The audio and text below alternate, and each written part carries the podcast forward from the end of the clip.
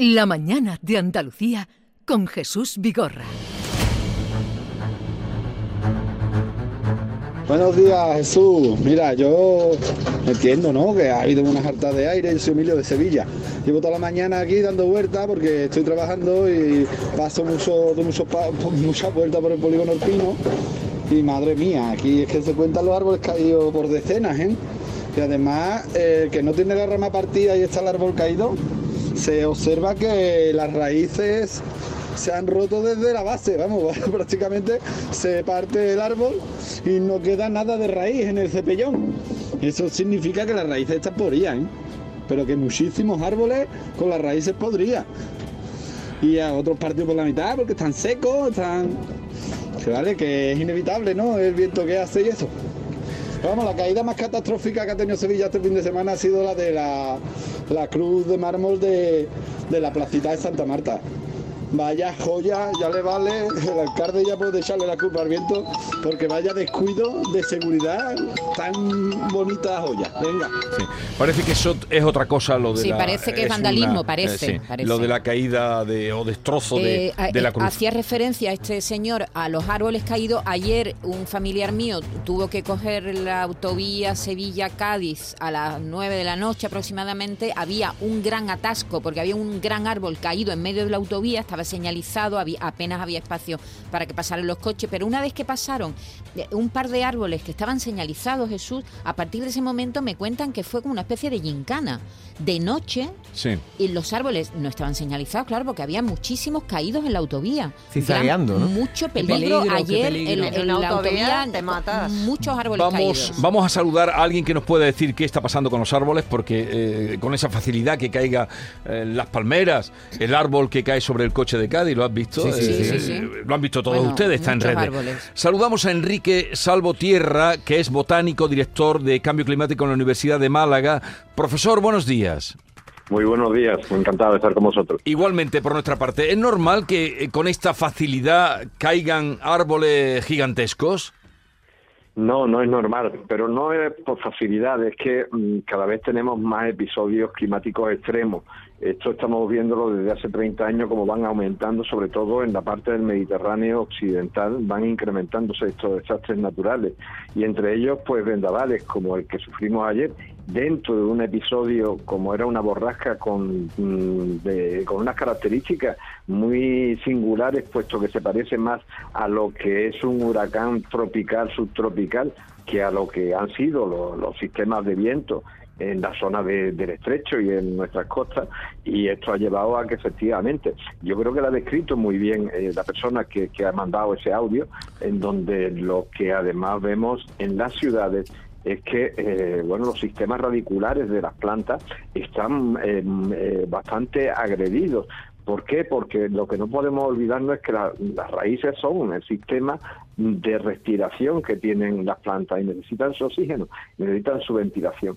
Y en ese sentido, pues lo que podemos ver es que eh, en muchos de los casos los alcorques con, que se construyen no dejan a la- al árbol que efectivamente eh, se desarrolle en su sistema radicular como debiera, que es un sistema también de anclaje. Y en ese sentido, pues, en cuanto eh, hay una rachas de viento tan importantes de 172 kilómetros por hora como se han vivido en Chiclana o en otros puntos de Andalucía que han llegado casi a tocar los 200 kilómetros por hora el, el, el- el viento, pues el temporal de viento, pues entonces eh, nos vamos a encontrar precisamente con ese tipo de, de cuestiones. Eh, profesor, entonces la sequía tiene que ver también con lo que está pasando. Sí, hay una vinculación. Esto, esto nos lo analizamos precisamente con cuando en, en Madrid tuvimos la oportunidad de estudiar lo que ocurrió con el eh, fenómeno Filomena, eh, la tormenta aquella que en la que cayeron también, murieron eh, miles de árboles. Pues eh, lo que nos encontramos es que eh, normalmente cuando hay un episodio, como venimos eh, sumando, de años de sequía y una sequía pertinaz, pues eh, efectivamente las raíces tienden a adaptarse a ello eh, mm, siempre que tengan eh, bueno pues eh, capacidad como para extenderse.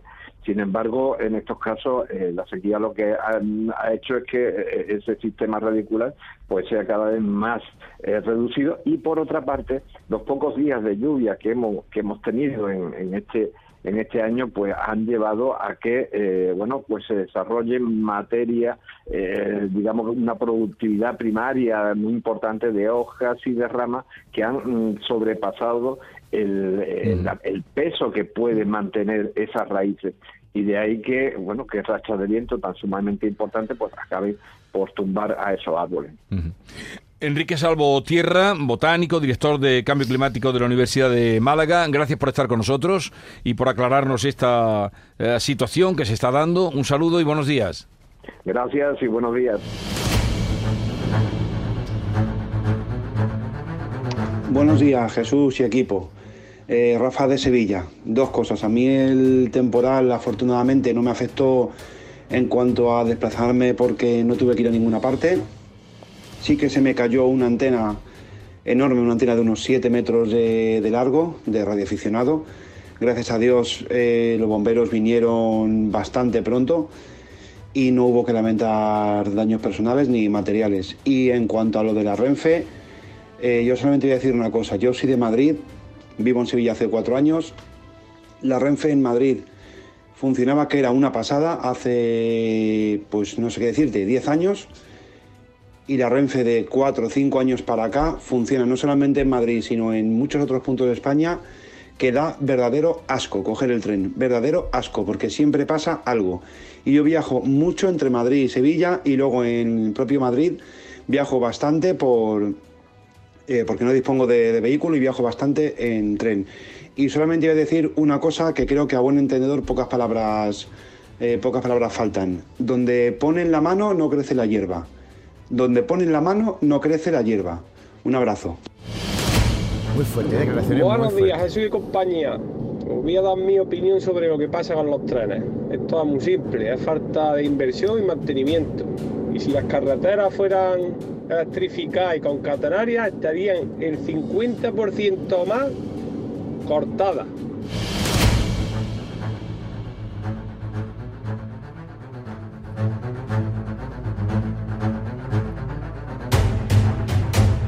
Buenos días. Yo tampoco sé por qué se caen, pero vamos. Pino montano, horroroso, horroroso. Eh, la avenida justo lo que es el largo del Carrefour Macarena, he contado esta mañana, cuando he pasado por ahí para trabajar, he contado ocho árboles caídos, aparte en la plazoleta del Carrefour y aparte en toda la rotonda. En mi manzana, dos árboles, entero desde raíz estaba roto. Después una farola, otro árbol en otro vamos, horroroso, todo lo que nos diga es poco. Eh, en Pinomontano ha sido espectacular. Vamos, esta, esta semana tiene trabajo los de Parque y Jardines, porque la semana pasada, el viernes, estuvieron recogiendo árboles, perdón por criticar Parque y Jardines, pero es que es verdad.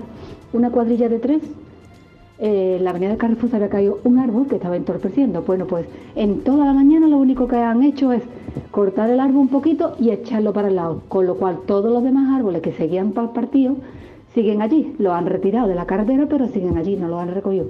Una cuadrilla de tres han echado toda la mañana para un arbolito. Oye, estamos escuchando muchas cosas de caída de árboles, pero lo que yo vi ayer no lo he escuchado de nadie llegué al pueblo donde vivo y una calle estrecha había en lo alto de tres coches varias placas solares. Pues son placas solares estas que están atornilladas en la azotea, no pegadas a las tejas y eso se lo llevó el viento y cayó. Menos mal que no le cayó a nadie, le cayó a los coches. Qué peligro. totalmente Se cortó la cabeza, vamos. Había varias placas, mm. como ocho o nueve placas de esas grandes caídas sobre los coches. Y señales de tráfico también. Yo que me vengo en coche y hago bastantes kilómetros, aparte de tener que en, eh, la subida a la cuesta de las doblas evitar el, el carril derecho porque había muchas ramas, también he visto más de una señal que, a que había volado literalmente. Eso se estampa contra el parabrisas del coche y no lo quiero ni pensar. Peligro. Que no hay que salir de casa. Cuando hay viento, desde luego. Yo me quedé a partir de ahora. no entiendo por qué os han echado de Renfe, porque lo que estáis haciendo es informarnos a todos y hacer una labor impecable. Yo llevo toda la mañana pendiente vuestra porque tengo que coger eh, un tren a la, a las 1 y 9 minutos para Málaga, es una van, eh, porque tengo que estar trabajando allí esta tarde. Y ya que estoy, quisiera saber si vosotros me podéis decir más o menos cómo está el estado de, del tren, puesto que la aplicación me dice que está en hora, pero he llamado por teléfono, pero no me cogen el teléfono. Los únicos que me lo han cogido ha sido en Madrid, aquí en Sevilla no me lo cogen. Y quisiera ver si vosotros sabéis algo más Muchísimas gracias como siempre y seguid así informándonos. Bien, eh, a, a nuestro compañero lo han echado, pero igual si está por allí no lo puede averiguar. A ver, llama De la, aplicación, no- de la aplicación no hay que fiarse, Jesús, No. porque la aplicación parece que no, pa- nada. no ha pasado nada. te dejo no. encargado. ¿A mí? eh, llama al Inde, por favor, ahora. Me deja encargado a mí porque me tiene cerca y me ha cogido por el, Claro. por el brazo. Te- pero, Para qué que no te ca- vaya. pero qué calor das. ¿Por qué Hombre, estás tan yo soy muy- acalorado? Porque soy muy caliente, Jesús. Ya, ya, eso lo sabía, pero no sabía que expandías tanto, que co- eh, la combustión que tú Es una tenías. estufita. Escúchame, estufita. Llama a Linde en cuanto que salga de aquí y dile Sí. si nos puede averiguar este coche que quiere, este tren que iba a coger esta señora a Málaga a la una y nueve minutos. A Que ver si va en hora o no. que si sale o no, ¿no? Sí. Pero a Lindy- Es pronto todavía para pero saberlo. Lindy ya Bueno, es persona pero- non grata en Renfe, se la han echado, que va a preguntar. Pero si, Linde va a tener que ir con bigote y gafas la si está en vaya. hora o no. Una gasolina que vaya a tener que coger un tren.